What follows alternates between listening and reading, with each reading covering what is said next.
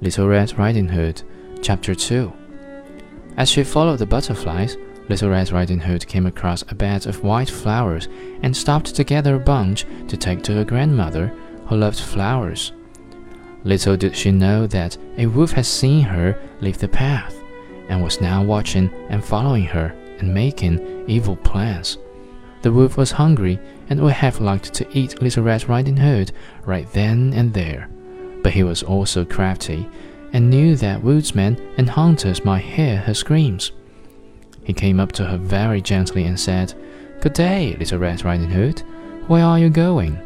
To see my grandmother, said the little child, and take her a present from mother of eggs and butter and cake.